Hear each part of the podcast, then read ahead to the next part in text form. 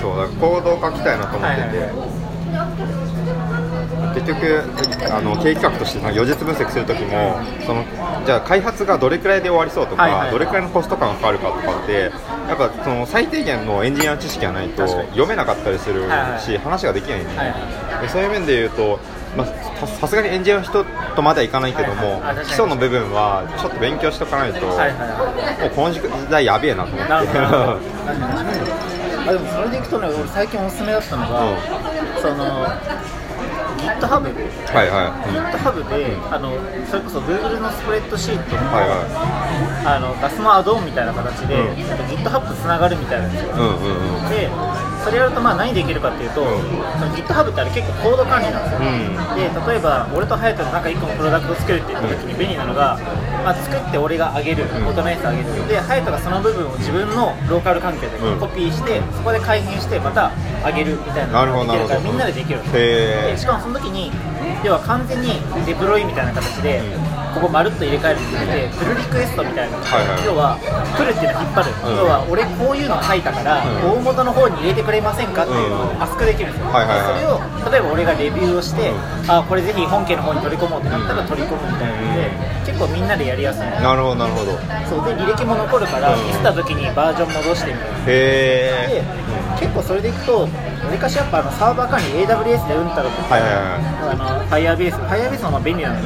で、んまあ結構そこが一番ハードル高いけど、うんそのガスだとサーバーいらないからなるほどガスとそのアドオン入れて GitHub のアカウント取って、うんなんか自分でコード書いたらとりあえずそれを上げる一人でも上げて、はいはいはそうでそこでメンテナンスしていくとかってやるとなんか単純に結構わりかし今のなんだろうエンジニアの気持ちみたいなうん逆にそれやってから最近一気に理解が深まってなるほど GitHub のコード自体はえっと言語で言うとな何になるのあえっとね何でもいい何でもいい何でもいいんだうんえそうあのまあ普通に JavaScript でも上げるガスも上げられるし Ruby も上げられるし、えここも上げられるすごいなあ今そのうちの会社のにあのデータアナリストの人が一人いるんだけど、その人がその GitHub でこうなんだろうあの今システムを作っていて、はいはいはその現場でその受注をしたらそれそれをそのじゃあこのまずそのなんだろう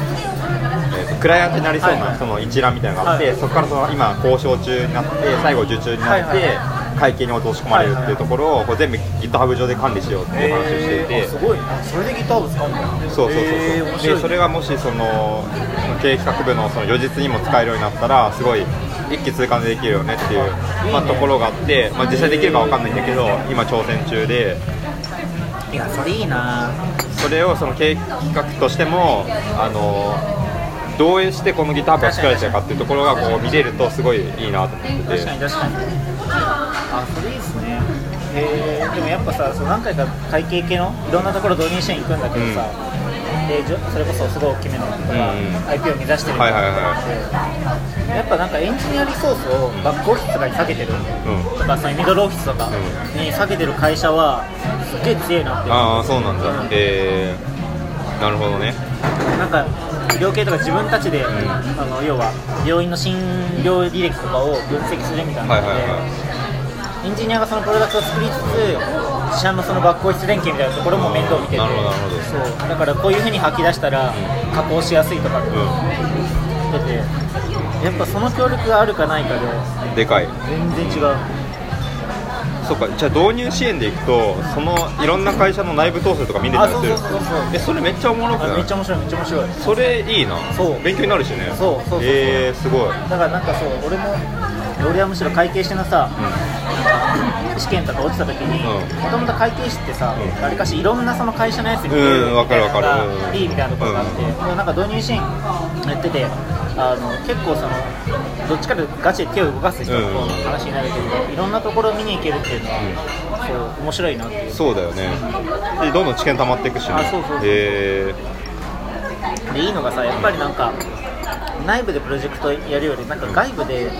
人が入っなんかお金を出すって決めてうん入ってくるとやっと動くみたいなところが結ー、構あはっいたはりいすはいる、はでなんかよくあるのがなんだろうこっちの営業の人がいて事務方の人がいてで事務の人にかあれこの数値なんかそもそも合ってないけど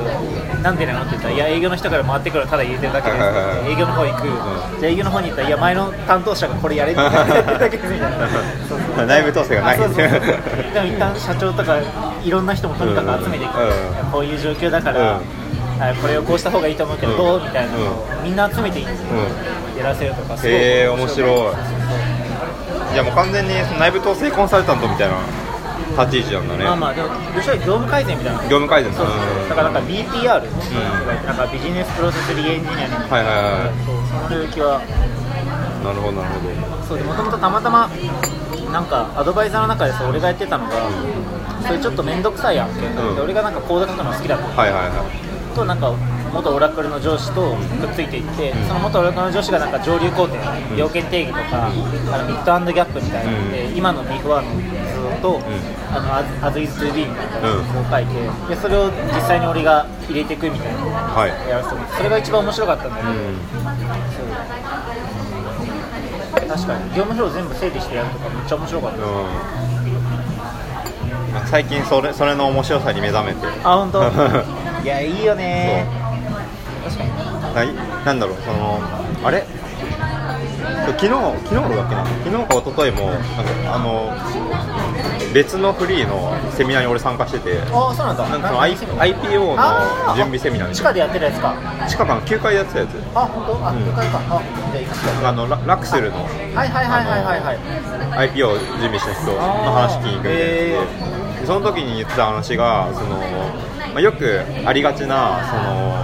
まあ、効率化っていうのはその個別最適化を目指してしまうと、はいはいはいでも業務フローってその一つ一つが独立してるわけじゃなくはて、いはいは連い携しているわけじゃないですか、はいはい要はそのさっきの話もそうだけど営業の人が引っ張って持ってきて、はいそれを経理の人に渡して、はいはい連携してるはずなのに、はいそれぞれを個別最適化してしまうと、はいはいはいだからその要は経理のところだけ最適化しても、はいはいはい結局営業のところが最適されてなかったら意味がないよねってところで、はその全体的なその業務フローをまず1回あるべき論で考えて、はいはいはいはいえっと全体をこう新しく再構築しましょうよっていう話で。でそういうのをこう今の会社でもこうやりたいなと思っているんですよね。へーなるほどはいだからそのまず誰も正直その内部統制とか詳詳しいやつがあまりいない状態だからあるべき論が決まっていなくてはいだからそこをその例えばフリーとかいろんなツールをこう俺が収集してきてはいはであでこだったらこのツールとこのツール掛け合わせてはいこうしたらまあミスなくはい効率的にできるんじゃないですはいかっはていいうところをやるのすげえ面白いないいやいいですねいや面白いよねうんだからそのこあの講演の時にさあのあーはいそうフリーのさその API 連携の放送を聞いてややっぱすげえおもろいなと思ったしあーよかったよかったうんいやまさにその通りだよねって思ったよねそうなんですねそうだから結構俺さアドバイザーって言っても人生にその、まあ、8割がいわゆる税務申告だけの税理士さんはいはいはいで、まあ、本当に残り少ない人がまあ会計士さんとかいらっしゃるう力であとはなんかそういう業務改善に興味あるのはコンサル屋さんのところだったりして、そうだからまあ税理士さん向けだとどっちかというとその決算であったりだとか申告とか記帳のしやすさみたいな割と個別最適みたいな感じになりやすいんだけどそうまあどっちの人の気持ちも分かる分、ん そうだからそっちの面白さもみんなに知ってほしいなとか思っんて面白いよね確かにうちのでも会社もそういえば言ってたな経営企画はわりかしもういろいろやるやるそういろいろだよ本当便利屋だかそうらそう言ってたあの油断すると便利屋になっちゃうからなんとかこうそうなん参謀としているそうなんですよえー、面白いなでも経理も経理は分かれてないんだ経理はそう現状分かれてないね、へえー、じゃあめまあ、っちゃ人面数白いじゃん人数がいないからねすごいいい時期に入っ たねまあそうだねいい時期なのか分からんけどいや23年後になってみないと分からんけどいやいいじゃん結構うちの会社の方あのうちの会社にバックオフィスで入った人とかも、なんか最近入った人は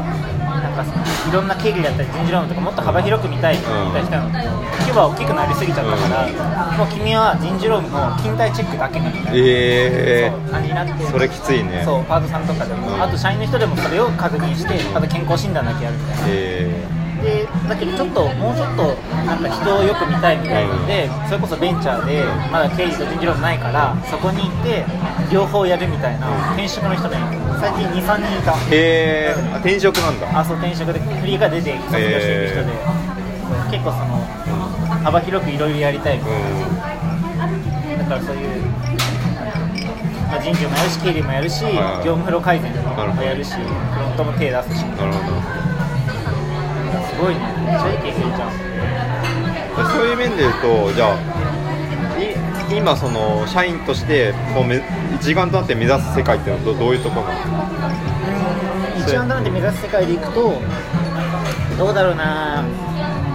前はそのあれだったじゃん、えー、と要は、そのレジールに関わる人が、まあ、はいはいはいゲリフォーカスできるみたいな。ところで一回変えたんですよね、それでいくとあそうなんだそう、えー、いちょつちょうどね、2017年の、2018年の7月かな、うーんそう、ぐらいに、その、なんだろうえっと、スモールビジネスの世界の主役にみたいなの変えたんですよ。えー、ミッション、そうそあーう。結構すごいねそうそれまではわりかし、本業にフォーカスみたいなのが、割と全社員の共はいはいはい通のあれだったんですけど、そこで一旦ね、なんか、シャッフルされたというか、へー新しい人はむしろそれしか知らないうし、ん逆にずっとそれに本業フォーカス慣れてきた人は変えるのにあったりして、へー結構ねうちの会社今は各々の事業部、要は船みたいな形ではいはいはい分かれたんですよね、それぞれでミッションはあるんですけど、全社員としての統一の方向性ってぶっちゃけ言うとあんまりないかもなるほど、ちょっとねそれは、なえっと、社員の現場の人から言うと、危機なんですか、それとも別にいいなって感じ、それでいいなって感じ、でも逆に言うとそのなんか最近力入れてるのがカルチャーみたいなので、はいはいはそのうちの価値基準あったりだとか、あとはそのなんだろういくつか分けて、そのなんか今まで価値基準みたいなのって行動指針みたいなところだったじゃないですい、はかいはいはいでもあとはなんかそのメンタルの持ちようとして、ちゃんと社会のその貢献